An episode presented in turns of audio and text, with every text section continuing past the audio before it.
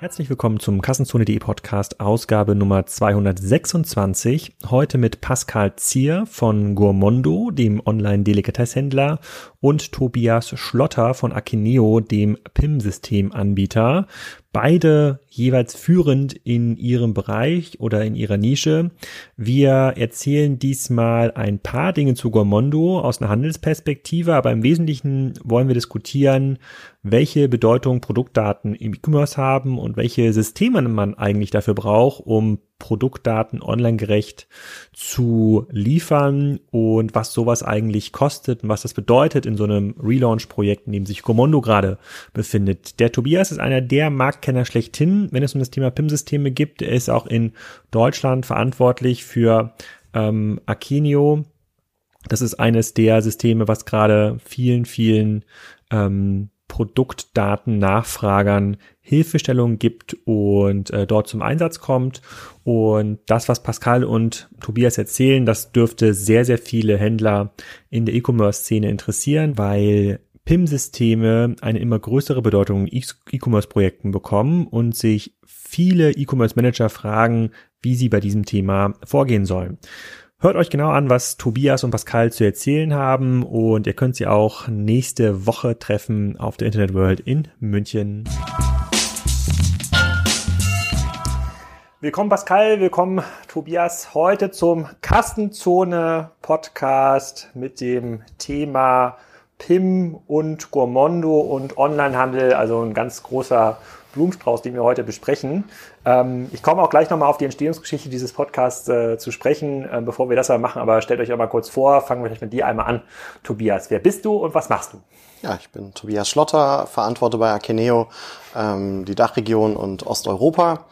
Und ähm, ja, freue mich, dass ich heute hier bin. Sag mal ganz kurz, was Akeneo ist, damit die Leute auch wissen, mit wem wir es hier zu tun haben. Okay. Akeneo ist ein äh, Open Source Enterprise äh, PIM-System. Ähm, uns gibt es jetzt seit äh, knapp sechs Jahren. Und ähm, ja, wir bieten einfach eine Technologie für Unternehmen, die Probleme mit ihren Produktdaten haben. Also für fast alle Unternehmen bietet ihr eine Technologie. So sieht's aus. So. Und neben dir sitzt der Pascal, äh, ein Nutzer von ähm, Akineo. Sag mal, was du machst hauptberuflich, Jawohl. außer Akineo-Nutzer. Hallo, äh, mein Name ist Pascal Zier. Ich bin äh, Geschäftsführer von Commando.de. Mache das seit 2008. Ähm, äh, Commando ist äh, hoffentlich einer der führenden äh, Feinkost-Online-Händler in Deutschland. Ähm, Seit ich da bin, äh, haben wir bereits viermal die Systemlandschaft gewechselt und äh, machen das gerade zum fünften Mal. Und in dem Zusammenhang haben wir uns auch nochmal intensiv mit dem Thema Datenpflege ähm, äh, auseinandergesetzt. Ja, wir haben im Vorfeld äh, schon mehrmals miteinander zu tun gehabt. Zum einen, weil ähm, ähm, Akenio oft bei uns auch am Spiker-Stand mitsteht und ich auch Zeit hatte, mit Tobias zu reden, über den Markt zu philosophieren und ähm, PIM-Systeme natürlich eines der zentralen äh, Systeme Bausteine sind, die in fast allen Commerce-Projekten immer wieder gefragt werden. Wie geht denn das eigentlich? Mit wem arbeitet ihr da? Und mit Pascal über die Gomondo ähm, äh, Kooperation. Ihr setzt das ähm, irgendwie ein. Vielleicht fangen wir mal auf der Kundenseite an. Ähm, ihr habt ja mit Gormondo ja nicht erst mit Spiker angefangen, sondern ihr seid ja auch auf einem anderen System unterwegs gewesen. Kannst du mal deine Erfahrungskurve im Bereich PIM-Systeme, Produktdatenmanagement ähm, mit uns teilen, damit wir uns mal so über den Markt nähern. Was sind da eigentlich, also welches Problem müssen wir denn da eigentlich lösen und reicht es nicht aus, in dem Shopify Shop oder Magento Shop oder im Shopware Store hinten die Produktdaten hochzuladen mit drei Bilder und einen Text daran zu schreiben? Mehr braucht doch der Online-Kunde gar nicht, was ja oft die Sicht ist in dem Markt. So, was hast du dabei gelernt? Naja, äh, ich glaube erstmal, jede Branche hat so seine eigenen Anforderungen an die Datenpflege und äh, jeder Shop äh, mit, seiner, mit seiner eigenen Philosophie auch nochmal. Das heißt, ähm, wir haben im Zuge der Zeit äh, die Datenpflege immer sukzessive erweitert. Irgendwann gab es mal die LMIV, das war ein großes Thema. Zutaten müssen wir bei Lebensmitteln sowieso pflegen, dann eben die Allergene. Ähm, aber auch Merkmalpflege ist total wichtig, dass ähm, die Kunden mit Filtern eingrenzen können. Also Weine werden anders verschlagwortet oder auch eingegrenzt als Käse. Und ähm, so haben wir uns im Laufe der Zeit ähm, in der Hybris äh, Stück für Stück da unterschiedliche Module entwickelt, die unseren Anforderungen dann gerecht äh, wurden. Äh, das Problem dabei war, dass wir tatsächlich... Hybris war äh, euer ähm, System, auf dem ihr bisher unterwegs wart, SAP exakt, Hybris. Hm? Genau.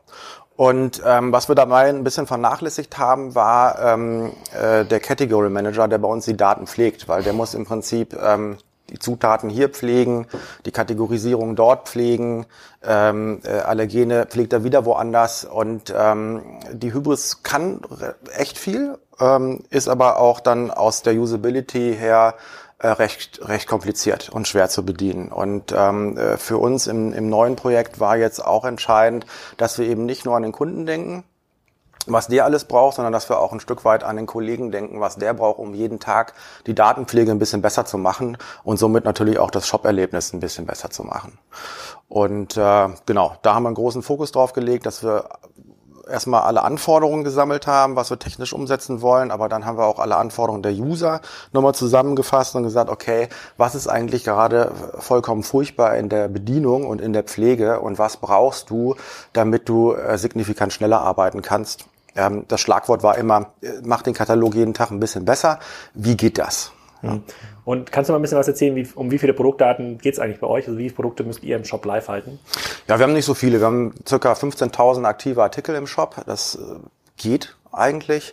Ähm, allerdings äh, echt total unterschiedliche ähm, äh, Produkte. Wie gesagt, Käse, da geht's um, äh, ist das Rohmilch, ist das Schafmilch, ist das Kuhmilch, äh, wie alt ist der, äh, ist der affiniert oder was auch immer. Ähm, und, und beim Wein geht's halt um Rebsorten, äh, Jahrgang, äh, Regionen und so weiter. Und das wollten wir abbilden. Wie lange habt ihr bisher gebraucht, um ein neues Produkt einzustellen? Ist, das, ist dieser Datenanlegeprozess da der wesentliche Teil oder geht es eher um das ganze Thema Preis, Lagerinformationen einpflegen? Na, es geht eigentlich um die Pflege der Merkmale über, auch über das bestehende Sortiment hinweg. Das heißt, wenn der Category Manager hingeht und sagt, ich hätte jetzt ganz gerne einen neuen Filter X, dann äh, pflegt er den vielleicht bei den zehn neuen Artikeln mhm. und äh, der ganze der alte Datenstamm ist nicht gepflegt. Ja. Und das einzugrenzen, das war bisher sehr kompliziert. Und darum ging es. Und so wurde einfach die Datenqualität über die Zeit, äh, lief so ein bisschen auseinander. Das heißt, man hatte zwar neue Felder angelegt, aber die waren nicht überall gefüllt.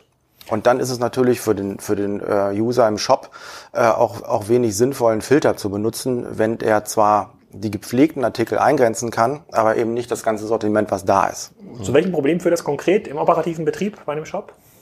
Na, nehmen wir mal an, ähm, ich, ich finde einen Filter äh, äh, Sauvignon Blanc äh, Loire und ähm, bei fünf Artikeln von 50 relevanten Artikeln für dieses Kriterium ist äh, dieses Feld nur gepflegt. Dann finde ich als Konsument auch nur diese fünf Artikel. Und dann wundert sich der Category Manager, warum das, der Rest äh, des Sortiments sich nicht verkauft. Mhm. Okay. Und Tobias, du hast jetzt hier schon mehrere, wir haben jetzt hier quasi mehrere System, Systeme ähm, äh, gestriffen, äh, von denen Pascal erzählt hat. Ist das alles mit einer modernen PIM-Lösung lösbar? Also macht das quasi eine moderne Lösung von Haus aus besser? Also ich glaube grundsätzlich die, die, die Herausforderung, die Pascal ähm, erläutert hat, sowohl was die internen Prozesse angeht, ähm, als auch was, was die Anforderungen des Marktes angeht, ne? dass ich eben über die Kanäle die, die Produktinformationen entsprechend umfangreich und filterbar und so weiter darstellen muss. Ja, für, für all diese Probleme ist ein PIM-System das richtige System, um das eben zu pflegen und auch erstmal den Überblick und eine Kontrolle darüber zu kriegen, wie, wie behält es sich eigentlich mit der Vollständigkeit der Informationen, die ich habe. Und wenn man da im Nachgang zum Beispiel ein neues Feld anlegt, keine Ahnung, mal Jahrgang, keine Ahnung, vielleicht für Käse nicht relevant, aber für ist das für Wein relevant, für obwohl, hm, vielleicht ist doch für Käse relevant. Jetzt, vielleicht. wenn ich darüber überlege, jetzt, äh, könnte es doch relevant sein. Hat man eigentlich dasselbe Problem, wenn man dann irgendwie später ein Feld anlegt, dass man es irgendwie nachpflegen muss für die ganzen Produkte oder sind heutige Systeme dann darauf angelegt, dass man sagt, hier ist ein Alert, äh, für welche, hier fehlen noch irgendwie 70 Produkte, wo das noch nachpflegen muss? Na, ich möchte es mal aus der Perspektive von Akeneo ähm, betrachten, weil das einer unserer großen Fokusthemen ist, dass wir eben sagen, wir wollen den User enablen, wir wollen den Category Manager, wie Pascal ihn, äh, wie es bei Gomondo der, der, äh, die Bezeichnung für die, für die Menschen ist, die mit dem PIM arbeiten, das, denen wollen wir das Leben erleichtern. Das heißt, ähm, wenn der Kollege in der Lage ist, ein neues Attribut anzulegen, wie jetzt das, den Jahrgang, und dann darf er erstmal selber bestimmen, für welche Produktgruppen, also für den Wein, ähm, dieses Merkmal überhaupt relevant ist und ob das dort ein Pflichtmerkmal ist. Das heißt, er möchte gerne, dass das ähm, für alle Produkte in dieser Kategorie, in dieser Produktfamilie gepflegt wird. Mhm. Und damit bekommen tatsächlich automatisch alle anderen Produkte diese, diesen Fleck weg, ähm, äh, dass sie vollständig sind und müssen von den, von den Category Managern entsprechend gepflegt werden, sodass ich im Shop nachher oder in der App oder wo auch immer, egal welchen Kanal ich nachher am Ende wähle, dann wirklich nur Produkte angezeigt bekomme, wo auch dieser, dieses Merkmal gepflegt ist. Okay, vielleicht, vielleicht nochmal einen Schritt zurück. Ich, äh, äh, wie die meisten Hörer wissen, die wahrscheinlich auch, komme ich aus der Otto-Welt. So, in der Otto-Welt habe ich ganz viele Begriffe gehört. Vielleicht auch PIM, bin ich mir nicht ganz sicher, aber da haben wir immer gesprochen von MAM, DAM, MDM, whatever, äh, wo diese ganzen Daten drin liegen. Otto ist ja ähm, damals damals, also vor zehn Jahren, als ich da angefangen habe, hat, glaube ich, schon damals ein sehr verbautes Intershop gehabt und hat da ganz viele Dinge dran geflanscht und hier was gebaut und dann gab es äh, nochmal hier eine Teradata, whatever ähm, und dann wurden die Begriffe irgendwie hin und her geworfen. Ähm, wie muss man das einordnen? Also ist ein PIM, also Produktinformationsmanagement, löst das all diese anderen Sachen irgendwie ab? Braucht man das nicht mehr, wenn man heute neu anfängt mit dem Projekt? Kannst du das vielleicht mal so ein bisschen definieren, was diese einzelnen Begriffe eigentlich bedeuten? Wir sind ja heute in der, Situation, dass die Anforderungen an, an, an Produktdaten oder generell die Anforderungen an Unternehmen, äh, den, den Usern am Ende ähm, eine tolle äh, Customer Experience zu bieten, dass das eben, dass es da eben mehr braucht als nur ein System. Wenn wir jetzt mal zurückgehen auf deine Frage, PIM, DAM, MAM, die haben alle ihre Daseinsberechtigung und sind alle für etwas Bestimmtes da und äh, erfüllen einen bestimmten Zweck. Wo das PIM sich tatsächlich um die Produktdaten aus Marketing- und Vertriebssicht kümmert, das heißt, ähm, was am Ende des Tages irgendwo im Ausgabekanal auch angezeigt und genutzt wird, äh, das fängt bei der Übersetzung vielleicht sogar schon an. Ähm, da ist jetzt ein, ein, ein DAM, Digital Asset Management, oder ein MAM, Media Asset Management, ähm, eher global betrachtet für, für nicht nur für die für die Assets, für die ähm, Bilder, Videos und so weiter, die die Produkte selber betreffen, sondern tatsächlich auch darüber hinaus für Unternehmenspräsentationen, Key Visuals, Kataloge etc. Mhm. Und MDM, was du erwähnt hast, da müssen wir auch noch mal sehr deutlich unterscheiden zwischen PIM und MDM. Das wird auch immer so ein bisschen in einem in einem Atemzug genannt, aber sind es zwei komplett unterschiedliche Systeme. Wohingegen PIM wirklich den Fokus auf auf das Anreichern und und und Validieren von Daten für den Ausgabekanal hat und die Distribution dahin ähm, ist MDM, Master Data Management, eher ein, ein Backend-System, was dem ERP sehr nahe steht, was häufig auch für BI und Analyseprozesse genutzt wird und eher so eine globale Sicht auf, auf ähm, viele Entitäten im Unternehmen hat. Nämlich nicht nur die Produkte, sondern auch die dazugehörigen ähm, Logistikdaten oder Absatzdaten. Und wann hat sich dann diese PIM-Sicht überhaupt entwickelt? Also ist es dann mit dem Internet in Anführungsstrichen gekommen? In der Katalogwelt gab es wahrscheinlich gar kein PIM-System, oder? Tatsächlich ist das PIM äh, aus der Katalogwelt entstanden. Ähm, ist eine deutsche Erfindung. Gibt's jetzt gut 18 Jahre. Der, da streiten sich jetzt die Geister plus minus zwei Jahre und ist tatsächlich der, aus der digitalen Katalogproduktion entstanden. Das heißt, ähm, die ähm, Industrieunternehmen, die früher mit ihren äh, tausendseitigen Katalogen ähm, zu Druckereien gegangen sind und gesagt haben, macht hier mal unsere Kataloge.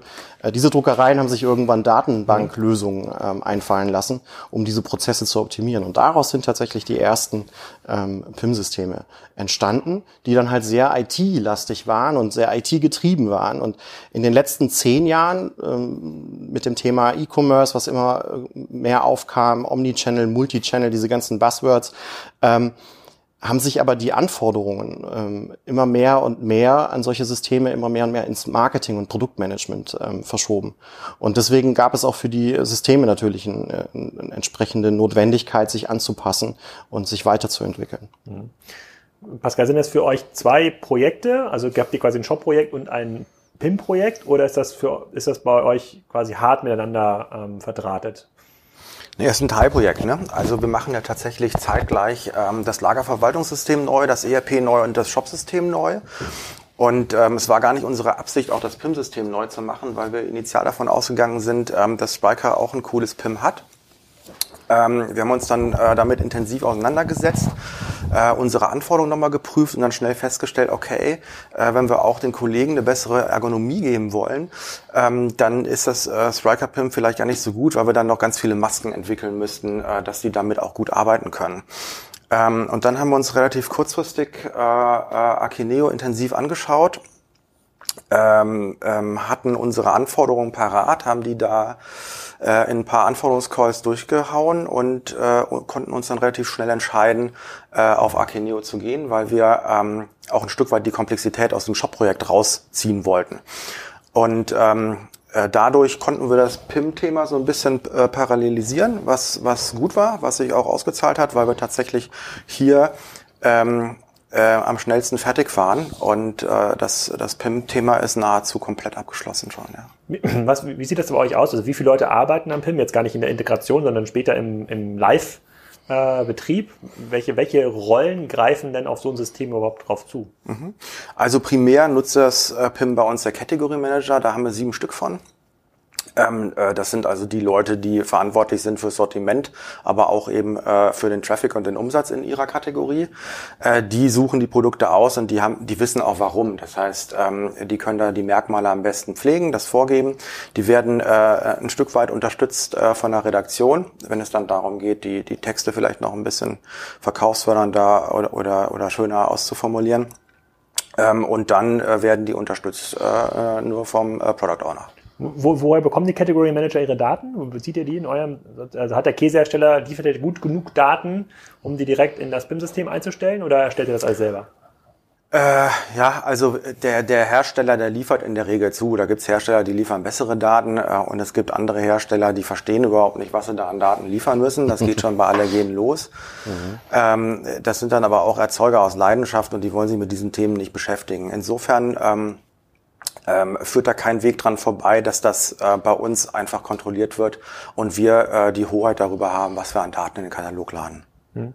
Und was bedeutet das pro Produkt? Also wenn ich jetzt sage, ich möchte jetzt als neuer, bleiben wir mal beim Käsehersteller, der hat sich jetzt hier durchgesetzt, ja für diese Folge würde ich mal sagen. Ich bin jetzt so ein Käseproduzent, habe jetzt, äh, keine Ahnung, 50, 20 verschiedene Käsesorten. Wie viel, hast du ein Gefühl dafür, wie viel Nettoaufwand da reinfließen muss von eurer Seite, bis diese Dinge dann auch so gelistet sind, dass du als Product Owner sagen würdest, hey, Informationen sind da, Bilder sind irgendwie da, ähm, damit man mal ein Gefühl dafür bekommt, wie viel, was das eigentlich kostet, so ein Produkt ähm, online fähig zu machen. Ja, ähm, das hängt natürlich stark von der Zuarbeit ab. Ich würde mal sagen, netto vielleicht fünf bis zehn Minuten für den Category Manager pro Artikel. Ähm, ähm, das kann natürlich auch mal ausarten, wenn er beim Lieferant äh, fünfmal hinterher telefonieren muss und sagt, ja, hast du da noch äh, irgendwie Spuren von irgendwas drin? Oder hier fehlt ein Allergen, das müssen wir noch komplettieren. Ähm, aber so fünf bis zehn Minuten ist, glaube ich, ein realistischer Wert, ja. Und ähm, also fünf bis zehn Minuten für ein Produkt? Für ein Produkt mit den Stammdaten. Äh, die, also Kopfdaten werden bei uns nach wie vor im ERP gepflegt. Alles, was ich für die Buchhaltung brauche, um, um das Produkt auch kaufmännisch abzuwickeln. Das wird also erstmal ins ERP gespielt, ähm, dort angelegt. Von dort aus ähm, geht es dann ins Akeneo und wird dort angereichert. Und wenn ihr sowas wie Bilder machen müsst, das, äh, in fünf bis zehn Minuten sind ja keine Bilder drin, oder? Nee, nee, das sind jetzt erstmal nur wirklich Merkmale, Kategorisierung, Filter, äh, allergene Zutaten und dergleichen. Okay. Ähm, Texte müssen natürlich geschrieben werden, ja. Da gibt's auch wiederum die Möglichkeit, entweder gibt's da was Gutes vom Lieferanten oder aber der Category Manager muss nochmal Hand anlegen oder der Redakteur hilft nochmal. Das kommt noch hinzu, äh, Bilder kommen vom Fotografen, aber der spielt die dann auch ähm, äh, separat direkt ins PIM ein. Mhm. Okay, das, also das ist ja schon mal relativ entspannt möglich. Jetzt, wenn, wenn ich das so höre, so, da braucht man also ein System, wo man diese Kategorien anlegt und äh, wo man das irgendwie halbwegs gut managen kann. Da kann ja eigentlich in so einem PIN-Projekt gar nicht so viel schiefgehen, würde ich mal sagen, so wie du das jetzt äh, beschreibst. Aber ich habe ja mit dem Tobias im Vorfeld schon besprochen, du hast ja verschiedene sozusagen Modi schon äh, äh gesehen. Was wird denn aus deiner Sicht am ehesten unterschätzt bei dem ganzen Thema? Ich glaube, was am meisten unterschätzt wird, ist die, die, die menschliche Komponente. Also so ein, so ein PIM-System ist ja als, als Werkzeug zu verstehen, was ja eben diesen Category Managern, äh, von Pascal spricht, helfen soll in ihrem, ihren Alltags, äh, ähm, Aufgaben eben diese besser zu bewältigen. Und wenn man die Menschen in so einem PIM-Projekt nicht von vornherein mitnimmt und äh, da das Change Management entsprechend auch richtig ähm, aussteuert, die am Entscheidungsprozess vielleicht auch teilhaben lässt ähm, und dann eben die Konzeption vernünftig äh, ähm, ähm aufbaut, dann kann so ein PIM-Projekt auch mal länger dauern oder auch mal unerfolgreich sein. Und ähm, was, heißt denn, was heißt denn Konzeption? Ich meine, alle Produktdaten rein ins PIM, was müssen da noch mehr konzipiert werden? Naja, ich glaube, das, das schöne Beispiel, wenn wir beim Käse bleiben, ähm, äh, war ja vorhin auch das Beispiel der Unterschied zwischen Käse und Wein. Es geht alleine also schon mal um ähm, meine, meine Klassifikation. Also was macht denn eigentlich meine Produkte aus? Was sind eigentlich meine Produkte und wie unterschiedlich sind sie? Und äh, man sucht nach einem Wein eben anders nach einem, wie nach einem Käse. Und diese, diese Gedanken muss man sich vorher machen, weil die hat man grundsätzlich im seltensten Fälle bereit, äh, in den seltensten Fällen hat man die bereits im ERP äh, ähm, irgendwo sich schon mal gemacht und, äh, und hat die dann entsprechend aufbereitet. Aber so. muss es da nicht einen Standard geben? Ich meine, bei Käse, Wein, jetzt Food, wir sitzen hier so im Raum, hier war im Vorfeld auch noch so ein Food-Workshop. Ja, würde ich mitgehen, aber nehmen wir mal den einfachen Fashion-Online-Händler. Ja, sozusagen, es muss doch schon jemand mal gegeben haben, der sich darüber Gedanken gemacht hat, wann ist ein T-Shirt ein T-Shirt, wann ist es ein Pullover und wann ist es eine Jacke. Selbstverständlich. Selbstverständlich gibt's da auch ähm, Best-Practice-Beispiele und so weiter. Wir bieten bei Akineo ja sogar auch Accelerator an für diverse Branchen, unter anderem auch für die Fashion-Branche. Aber das ist auch immer nur ein Stück da des, des Weges, ne, den man da vielleicht auch beschleunigt gehen kann. Weil jedes Unternehmen hat ja, speziell ja auch wie Gomondo, auch seine, seine Eigenarten ähm, und seine Eigenheiten und seine USPs, die es auch nach vorne tragen möchte mit den Produkten. Es sind ja nicht nur Standardprodukte, da kann Pascal vielleicht sogar noch mehr dazu erzählen. Es sind ja nicht immer Produkte, die es vielleicht überall gibt, sondern es sind vielleicht ja auch besondere Produkte, ähm, wo, wo man eben nicht genau weiß ähm, von vornherein oder wo nicht irgendwie jemand sich schon mal ausgedacht hat, wie muss das, wie muss das klassifiziert sein. Und dann geht es ja aber noch weiter. Jetzt hat ja jedes Unternehmen seine individuellen Prozesse. Ähm, wie kommen Bilder und Texte zusammen, wer übersetzt wann, in welcher Sprache, SEO, welche Kanäle habe ich eigentlich? Will ich das Ganze auch auf Marktplätzen ausspielen? Ähm, Brauche ich anderen Content? Habe ich andere Zielgruppen? Mache ich B2X? Habe ich auch wieder verschiedene, verschiedene ähm, Identifikationsmerkmale für die verschiedenen Zielgruppen? Und da steckt also viel mehr dahinter in so einer Konzeption, ähm, wo ich wirklich alle Beteiligten, die mit den Produktdaten zu tun haben im Unternehmen, auch in so einem Projekt auch gemeinsam an den Tisch ziehen muss und ähm, dort eben die richtigen, die richtigen Entscheidungen, die richtigen äh, ja, Konsequenzen einfach äh, auch ziehen muss. Pascal, wie, wie, was meinst du, wie groß ist denn der Hebel durch bessere Produktdaten, die Gourmando ähm, hat im Vergleich zu einem Wettbewerber, der den gleichen Käse möglicherweise verkauft? Das wird sich zeigen. Das wissen wir auch noch nicht. Ähm, aber ich glaube schon, dass das ein ziemlich großer Hebel für die Conversion ist und vor allem auch für ein AOV. Bei uns ähm, geht es ja darum, dass wir möglichst viele Artikel pro Kauf verkaufen. Und ähm, die Units pro Order, äh, da erwarte ich schon, dass wir da ähm, einen Zuwachs haben, einfach durch deutlich bessere, besser gepflegte Produktdaten. Ähm, tatsächlich war es ja bei uns so, dass wir relativ schnell mit dem Projekt fertig waren, weil wir es genauso gemacht haben, äh, wie Tobi gerade beschrieben hat. Wir haben die Category Manager ähm, mit ins Boot geholt und denen auch den Lead gegeben, dass sie sagen, das sind unsere Anforderungen an die interne Benutzung des Systems. Das sind die, äh, das sind die Pain Points, die wir heute haben. Das ist momentan so unsäglich. Und das wollte ich schon immer machen, aber ich bin immer wieder ähm, ähm, aus den Sprints geflogen, äh, weil, weil die Priorität nicht groß genug war.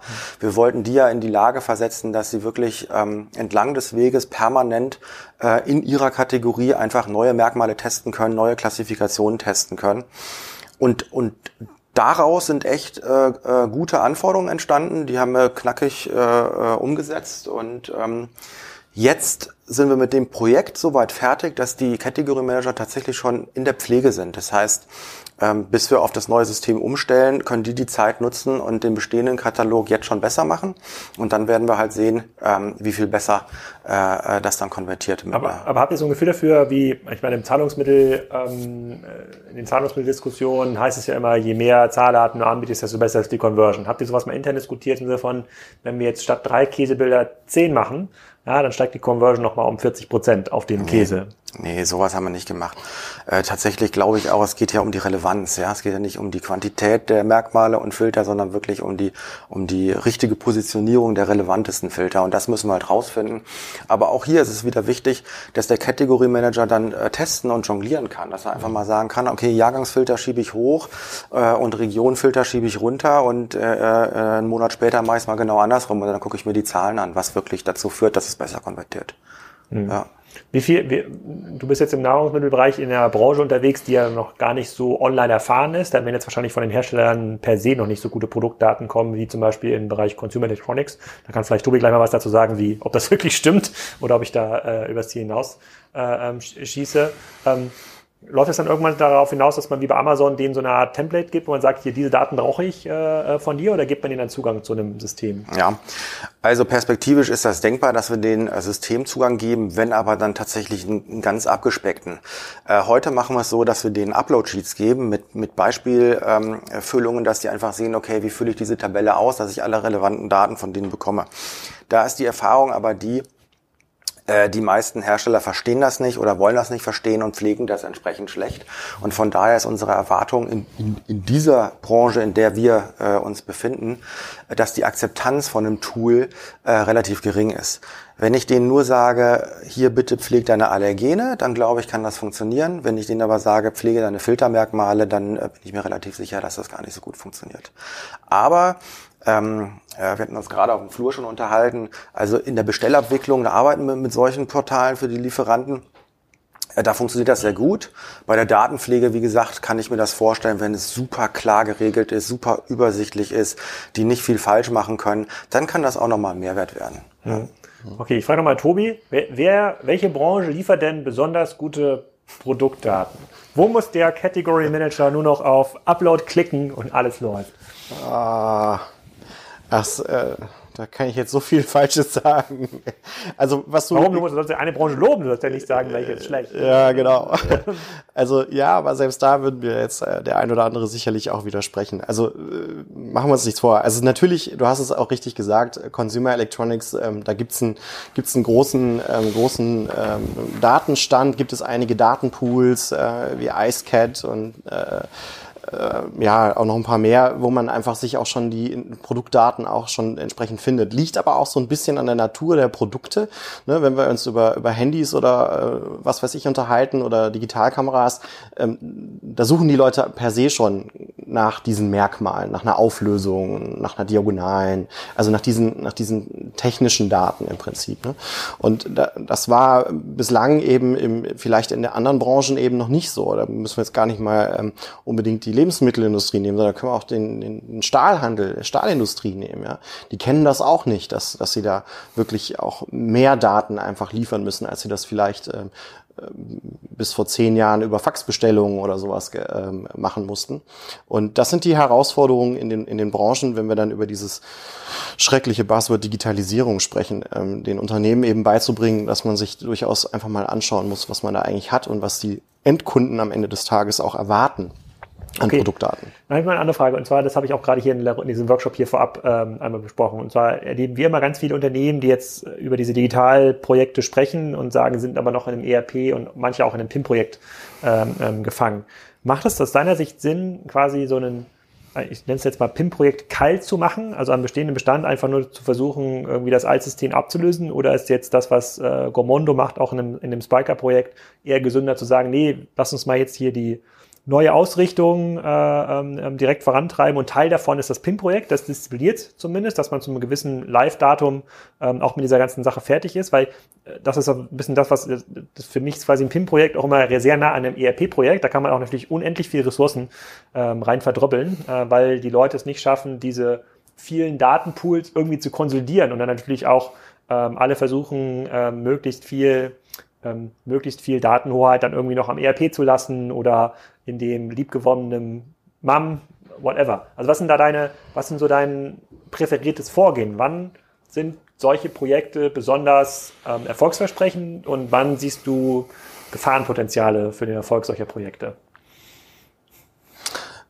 Erfolgs Versprechend sind sie immer dann, wenn, oder besonders erfolgsversprechend sind sie dann, wenn im Unternehmen schon entsprechende Schmerzen vorherrschen. Wenn eben Category Manager, Marketing Mitarbeiter eben schon äh, klopfen beim Geschäftsführer oder beim CMO und sagen, oh, das funktioniert hier nicht, das dauert hier alles mhm. ewig. Also wenn sich das Unternehmen dessen bewusst ist, dass es eben äh, Schmerzen hat, ähm, dann sind solche ähm, Projekte sehr, sehr, ähm, stehen unter einem sehr, sehr guten Stern wenn das Unternehmen keine Ressourcen hat, interne Ressourcen, also auch nicht wirklich die Kollegen auch dafür abstellen kann, dass sie sich mal dazu Gedanken machen, dann ist es eher ein schwieriger Zeitpunkt. Von der Reihenfolge her ähm, ist ein sehr schöner Use Case, den Gomondo hier ähm, präsentiert, wo man das im Prinzip äh, parallel gemacht hat. Wir haben einige Kunden, die machen das tatsächlich sogar vor dem Shop-Projekt, weil man immer sagt, wir müssen erstmal unsere Datenbasis aufräumen, müssen erstmal schauen, dass das, was wir nachher in unserem schicken neuen äh, ähm, Spriker-Shop verkaufen wollen, ähm, dass das halt auch vernünftige, vernünftig ist und ähm, alles vorhanden ist, was wir brauchen. Ähm, manche machen es auch nachträglich, weil sie merken, jetzt haben wir zwar einen tollen neuen Shop, aber irgendwie passen die Zahlen immer noch nicht, haben immer noch nicht das erreicht, was wir uns äh, eigentlich erhofft haben. Wie gehst du denn mit dem Argument um? Äh, da wirst du ja häufiger von betroffen sein auf, ähm, auf Messen, äh, wieder den Nexco, dass die Leute sagen, naja, aber ich habe doch, ich kann doch schon alle Produktdaten hier in meinem Magento oder Shopware oder Shopify, kann ich doch auch alles hochladen. Ja, ja, was, was könnt ihr denn besser? Wie, wie gehst du darauf ein? Naja, also das ist grundsätzlich mal, wir haben noch viel mehr Leute, die sagen, ja, aber Excel macht das doch auch. Äh, Excel funktioniert doch auch wunderbar als mein PIM oder so. Und das ist ja auch fein. Also wenn die Leute damit happy sind und zufrieden sind, wir müssen denen ja nicht unbedingt ein neues System ähm, aufoktroyieren. Aber ich glaube, äh, dass irgendwann einfach die Performance äh, nicht mehr funktioniert. Ähm, und wir haben, wir sehen ganz häufig, dass eben die Produktdaten Chaos, äh, dass dann Chaos drin ist, dass es, dass Fehler drin sind, ähm, Menschen im Backend von einem Shopsystem arbeiten zu lassen, was eigentlich dafür gedacht ist, eben Verkäufe zu, zu, zu handeln, also Bestellungen zu verwalten und, und so, ist vielleicht auch nicht der richtige, der richtige Ansatz. Und ich bewege mich hier immer nur in diesem einen Kanal, nämlich dem, dem, dem Shop. Ähm, und wenn ich als Unternehmen aber vielleicht auch ähm, Multichannel, Omnichannel unterwegs bin, dann auf Marktplätzen dann auch noch aussteuern möchte und so weiter, dann komme ich da recht schnell an Grenzen. Ähm, ganz zu schweigen von eben den Prozessen wie Freigabe, Workflows oder Massenbearbeitung oder so. Ähm, das ganze Thema Category Management, ähm, Upselling, Cross-Selling und so. Da gibt's noch ganz viele Themen, die dazugehören, die so ein Backend-System, äh, so ein Shop-Mini-PIM-Modul ähm, oder so dann auch nicht ab, abbilden kann. Gibt es irgendwo eine Grenze, wo du sagst, hier beginnt eigentlich die Aufgabe von so einem Shop, hier beginnt die Aufgabe vom ERP und das hier ist Domäne äh, des PIM? Ja, also auch das ist wieder, das unterscheidet und das, das äh, wandelt sich auch und da hat auch jeder so seine eigene Philosophie und seine Religion. Aber wir sagen von unserer Seite aus grundsätzlich, dass alle ähm, kalten Daten, also kalte Produktinformationen, die sich jetzt nicht jeden Tag, jede Minute, jede Stunde ändern, dass die ins PIM gehören. Das sind Beschreibungen, das sind ähm, Merkmale ähm, und dass alle heißen Daten wie ein Preis, ein kundenindividueller Preis, ein Lagerbestand, äh, die gehören in, in, in eine Warenwirtschaft, in ERP. Ähm, und wenn es ähm, channelspezifische Preise sind und so weiter, dann, dann sind das Informationen, die gehören in, in, in den Shop, ganz mhm. klar. Okay, wie viele Systeme hast, habt ihr euch dann vorher angeguckt, Pascal? Also wie, wie intensiv hat, war denn euer Auswahlprozess, bis ihr dann äh, äh auf Akeneo gestoßen seid? Tatsächlich nur zwei. Tatsächlich nur zwei, ja. Beides quasi ähnlich ausgerichtet? Äh? Nö, das eine war das interne Spryker-PIM. Ah, okay, gut. Das, hat, das zählt ja quasi mit als, ja. äh, ähm, ähm, ähm als PIM-System. Ja. Und wie, wie, wie würdest du, wie, wie, wie glaubst du, wie kostensensitiv muss man bei dieser Auswahl vorgehen? Weil wir haben jetzt auch ähm, ältere Systeme, es gibt ja auch einige Anbieter am Markt, die verlangen ja Lizenzgebühren im sechsstelligen Bereich, auch für, einen, für den PIM-Projekt, ähm, was ja auch gerechtfertigt sein kann, je nachdem, was das für einen, für den Case ist. Wie seid ihr da rangegangen an die Bewertung? Genau so. Ähm, wir wollten, wie gesagt, wir wollten nicht zu viel Komplexität im Projekt haben. Wir wollten natürlich auch nicht, äh, dass der Kostenrahmen gesprengt wird. Deshalb waren wir da erstmal ein bisschen skeptisch, haben uns das angeguckt, haben uns dann aber auch auf, äh, auf die internen Anforderungen aus dem Category Management an die äh, Usability nochmal erinnert, haben dann eine, eine ziemlich gute Oberfläche gefunden, äh, tolle Filtermöglichkeiten gefunden. Massenbearbeitung war äh, ein wichtiges Thema, also ein großer Painpoint, den wir hatten. Ähm, und auf der anderen Seite stand da halt ein Entwicklungsaufwand. Das heißt, wir hätten da die Developer bezahlen müssen und wir hätten natürlich auch Zeit entlang des Wegs verloren. Und dann auch nochmal das Shop-System oder das Shop-Projekt ein bisschen komplizierter mhm. gemacht. Äh, das hat uns dann dazu bewogen zu sagen, okay, dann lasst uns auf Akineo gehen, dann können wir die ganzen Projekte parallel machen. Und das hat sich bis jetzt tatsächlich auch so bewährt, ja. Mhm. Wie siehst du das denn mit dem Thema? Ich weiß, das ist immer eine schwierige Frage, ne? Und wir werden das ja auch immer gefragt, was kostet, äh, was kostet denn so ein Spiker-Projekt? Dann können wir sagen, na ja, was kostet so ein Entwickler und wie komplex sind deine Anforderungen? Äh, wie, wie muss man sich das denn beim PIM vorstellen? Weil du, ähm, insbesondere bei größeren Online-Messen haben wir ja mit vielen ähm, Kunden auch zu tun, die gar keine Zahlungsbereitschaft eigentlich für so ein Tool bisher hatten. Also mhm. außer den Arbeitsplatzlizenz für Excel. Ja, äh, ähm, wie, wie, muss man da rangehen in eurem Case? Ihr seid ja auch schon im Tim jetzt vielleicht auch für den Shop schon mit mehr als fünf Verkäufen pro Tag. Mhm, genau. Das ist tatsächlich ein schwieriges Thema. Ähm, um da jetzt nicht irgendwie floskelmäßig zu antworten, versuchen wir mal so ein, so ein bisschen da Substanz rein, sondern ich schmeiß einfach mal ein paar Zahlen in den Raum. Ähm, wir haben immer die Konstellation, egal was für ein System wir haben und wer es integriert, ob es ein, ob das ein Integrationspartner ist oder manche Unternehmen machen das PIM-Projekt auch im Haus, ähm, von Lizenzkosten und Projektkosten. Und bei den Lizenzkosten ist es tatsächlich so, dass man auch ähm, ganz klein anfangen kann. Das ist einer unserer äh, Vorteile bei Akeneo. Als Open-Source-Lösung gibt es sogar eine Community-Version, die kann sich jeder herunterladen. Da kann man sich auch erstmal ähm, dem Thema langsam nähern. Wenn das ist man on-premise dann? Das ist on-premise, genau. Ne? Kann man selber entsprechend ähm, mit losgelöst von jeder Verpflichtung starten. Ähm, machen tatsächlich einige. Und dann kann man natürlich auch auf eine Enterprise-Lösung gehen, wenn man entsprechend mehr Anforderungen hat, Freigabe, ähm, Workflows braucht oder ähm, irgendwelche Automatisierungsthemen gerne haben möchte oder einen Herstellersupport eben braucht, weil es ein strategisch wichtiges System ist. Und dort liegt man bei Akeneo so um die 50.000 Euro im Jahr und bei Mitbewunderern von uns, wie du schon vorhin sagtest, kann es dann auch schnell mal sechsstellig werden. Ähm, das heißt, da ist eine, da ist eine, da ist eine hohe Spreizung drin.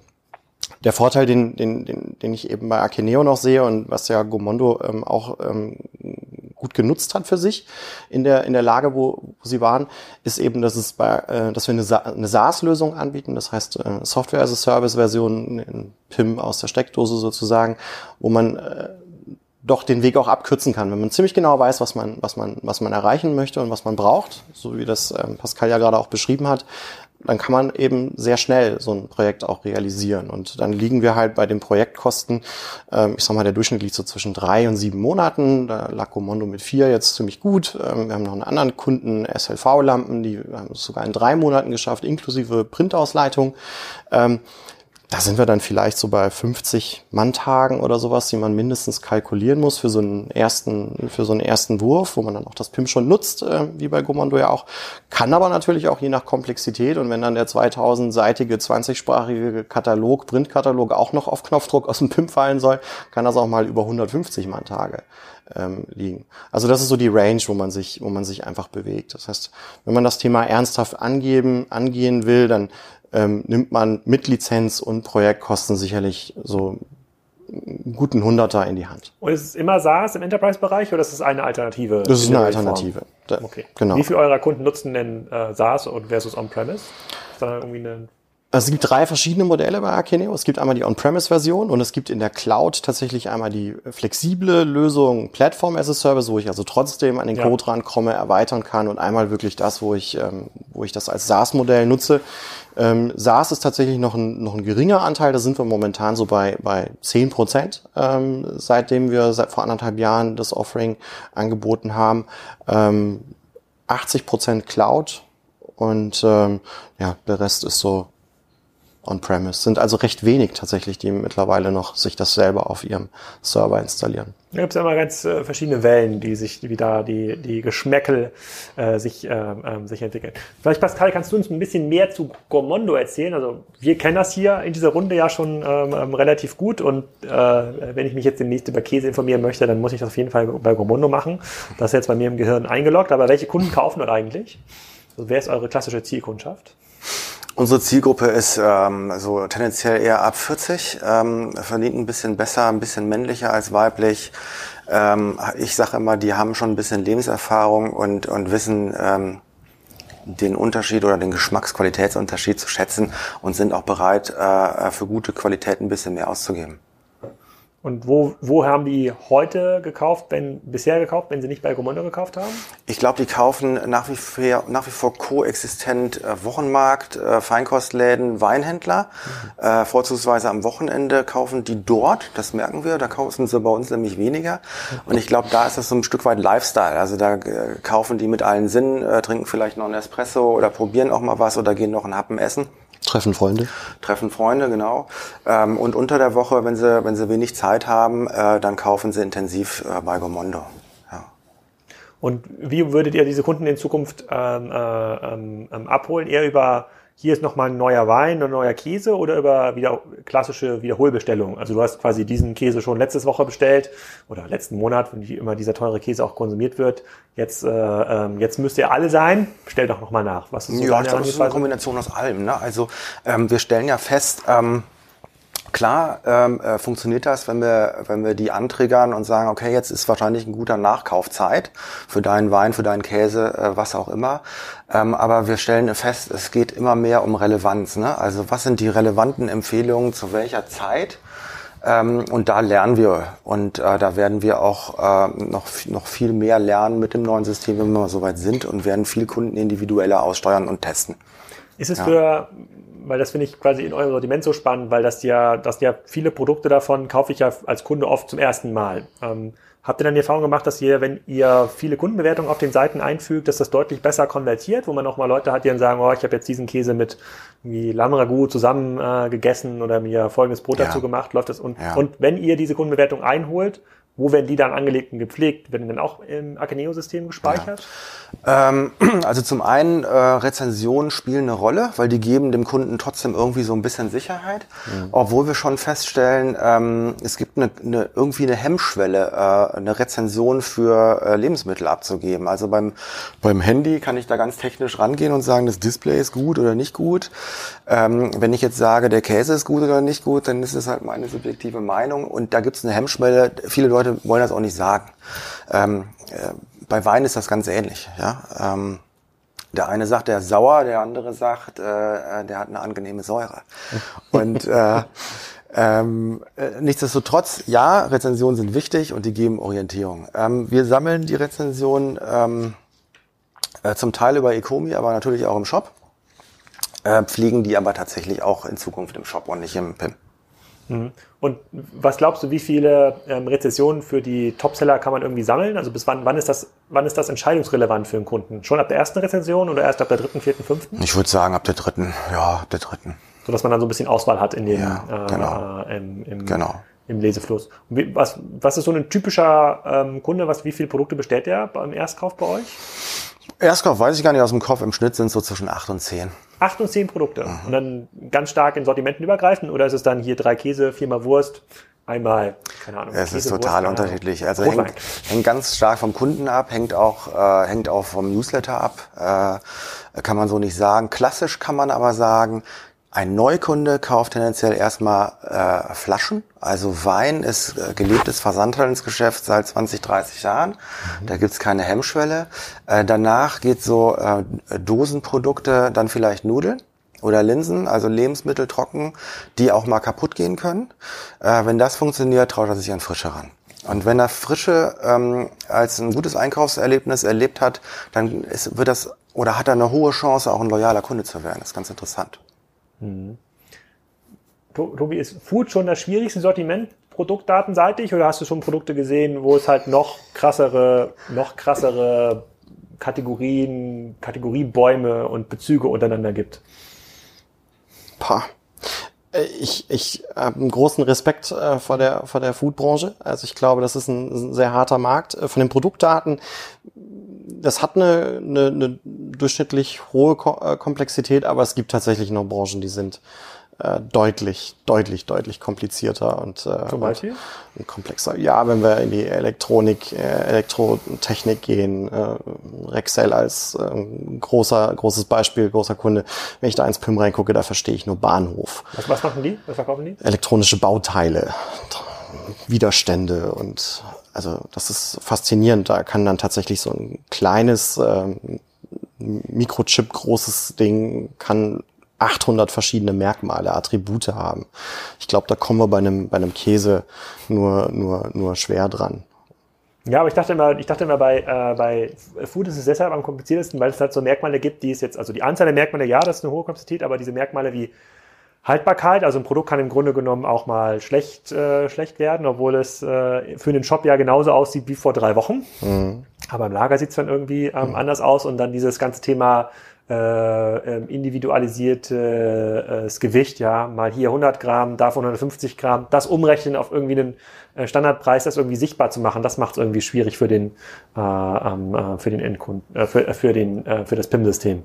Äh, total. Deswegen sage ich ja, ich glaube, die Branche an sich ist eine sehr, sehr schwierige. Gerade das auch mit, wenn ich überlege, beim Liefern muss man sicherlich auch äh, Wetter und so weiter berücksichtigen, wenn man frische Ware ausliefert.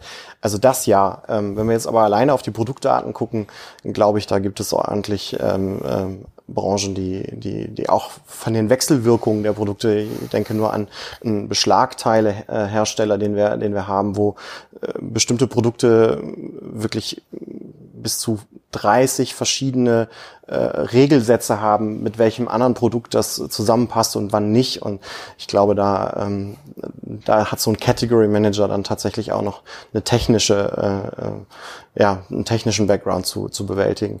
Das dürfte im Food ein bisschen leichter sein. Wenn du jetzt auf der nächsten Messe einen Vortrag machen müsstest zum Thema Produktdatentrends 2019, was, was wäre das? Gibt es das überhaupt? Also im Shop-Bereich, also das war vorwegzunehmen, ist ja das ganze Thema neue Interfaces, Ladezeiten, also da muss man, der, der Order-Workflow wird immer komplexer, ähm, insbesondere im B2B-Bereich, das sind so Trends, die sich in unserer Welt bewegen. Was wäre das bei euch? Also was wir als Trend identifiziert haben und ähm, wo wir versuchen, da auch unseren, unseren Kunden und zukünftigen Kunden auch zu helfen, ist das Thema äh, Product Experience. Also ich glaube, dass eben die Anforderungen immer mehr und mehr ähm, Komplexität gewinnen und Unternehmen von, von morgen, erfolgreiche Unternehmen von morgen wirklich sich überlegen müssen, wie sie es schaffen über die neuen Interfaces, von denen du ja sprichst. Äh, teilweise nur haben wir nur irgendwelche Stimmen, die uns äh, irgendwas vorlesen. Äh, der Kühlschrank, der die Bestellungen automatisch durchführt. Wie kriegen wir unsere, unsere Brand Identity und dann auch die, die Product Experience, wie kriegen wir die dahin geliefert? Über die Produktinformation. Und ich glaube, das ist ein, das ist so ein bisschen das Thema der nächsten, von diesem Jahr und auch vom nächsten Jahr. Also ähm, Product Experience Management. Wie kriege ich als Unternehmen den Dreh ähm, in diese Richtung wirklich für jede Ziel, für jede Zielgruppe und für jedes, ähm, für jeden Touchpoint die richtigen und relevanten Daten auszuliefern? Und sowas wie 3D-Bilddaten, äh, sozusagen andere Arten von Artikeldaten, sowas relevant? Gibt's ja schon, ja, ja. Ähm, dann vielleicht nochmal für dich, äh, äh, Pascal, wie, wie, wie, wie, wie gehst du an dieses ganze Thema so, ich sag mal, innovative Daten ran? Also jetzt nochmal den Käse einsenden lassen, 3D fotografieren. Hm. Habt ihr damit irgendwie Erfahrung gemacht, dass das nochmal deutlich besser verkauft, dass das nochmal einen Hebel hat? Haben wir auch mal gemacht, haben wir nichts feststellen können, dass das irgendwie was bringt. Also nicht alles, äh, was technisch möglich ist, ähm, ist auch für den Kunden relevant. Äh, wir gucken ganz stark auf Mobile, weil da sehen wir hm. äh, unaufhaltsam den Trend hingehen. Ähm, wir glauben auch, dass die Kunden mittlerweile ähm, über den Tag verteilt, immer dann, wenn sie gerade mal Zeit haben, ihren Einkauf äh, tätigen. Von daher äh, glaube ich auch, wir müssen einfach das Shop-Erlebnis irgendwie so schon fast als Lifestyle positionieren, dass die Leute unseren Shop konsequent nutzen.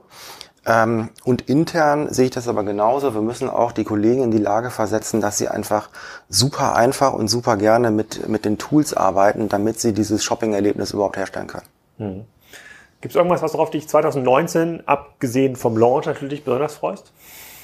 Ich freue mich tierisch auf den Launch. Ja. Wann, wann, wann ist damit zu rechnen, ganz grob? Mitte des Jahres. Mitte des Jahres ja. können auch die Hörer des Podcasts sich nochmal genau anschauen, äh, wie äh, das Zusammenspiel Spriker und Akineo äh, äh, funktioniert. Ich überlege, ob ich irgendwas vergessen habe. Ich bin die ganze Zeit hier noch am Nachdenken. Ich hatte auch irgendeine Frage, ist mir noch ähm, eingefallen, aber die, ähm, die kommt jetzt äh, äh, nicht mehr. Wir können hier noch einen kurzen Cut machen. Ähm, Gibt es noch irgendein Thema, was ihr noch mal reinbringen wollt, wo ihr sagt, das haben wir jetzt noch vergessen? Sonst können wir schon in die Abschluss, Abschlussszene äh, gehen.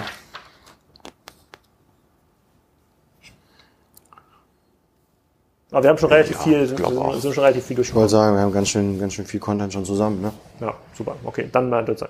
Gut, dann bedanke ich mich erstmal bei euch. Ähm, ich finde, ähm, ich glaube, für den einen oder anderen Hörer, der bisher immer nur die Handelsmodelle zugehört hat, bei Kassenzone ist das ganze Thema so, PIM, wie funktioniert das, noch äh, ein bisschen äh, bimmisches Dorf. Ich glaube, das konnten wir so ein bisschen aufklären. Das ist jetzt kein, keine Sache, die sich mal eben so machen lässt. Ähm, ich glaube, damit werden, glaube ich, ganze ähm, Geschäftsmodellschlachten gewonnen. Ich fairerweise glaube ich auch im Gomondo-Fall daran. Ich glaube, wer da die Produktdaten besser beherrscht und auch sauberer nach vorne durchdekliniert ja. und die aktuelle hält, der ist derjenige, der den Kunden besser binden kann. Und dadurch entscheidet sich am Ende das, äh, äh das Geschäft.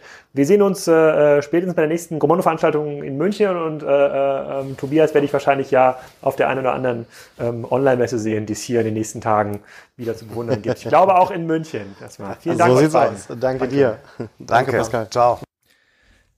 Das war's schon mit der diesmal etwas technischeren Folge. Nächste Woche geht es weiter mit Price Hotel, dem Salando der Hotelindustrie. Zumindest wenn es um das Thema Digitalisierung geht. Da habe ich eine ganze Menge gelernt und es war extrem spannend für mich zu erfahren, was genau Digitalisierung im Hotelbereich überhaupt bedeutet und warum es gerade viel wichtiger ist, als ich mir das vor dem Podcast vorgestellt habe. Und übernächste Woche haben wir dann schon Max Meister im Podcast, ähm, einem der führenden B2B Händler im Bereich technischer Großhandel, führend im Bereich der Digitalisierung. Auch eher ein leuchtendes Beispiel, wie man als kleiner beziehungsweise mittelgroßer Händler mit sehr, sehr guter Arbeit dem großen Plattform ein Schnippchen schlagen kann. Viel Spaß, schöne Woche und viel Erfolg bei eurem PIM-Projekt.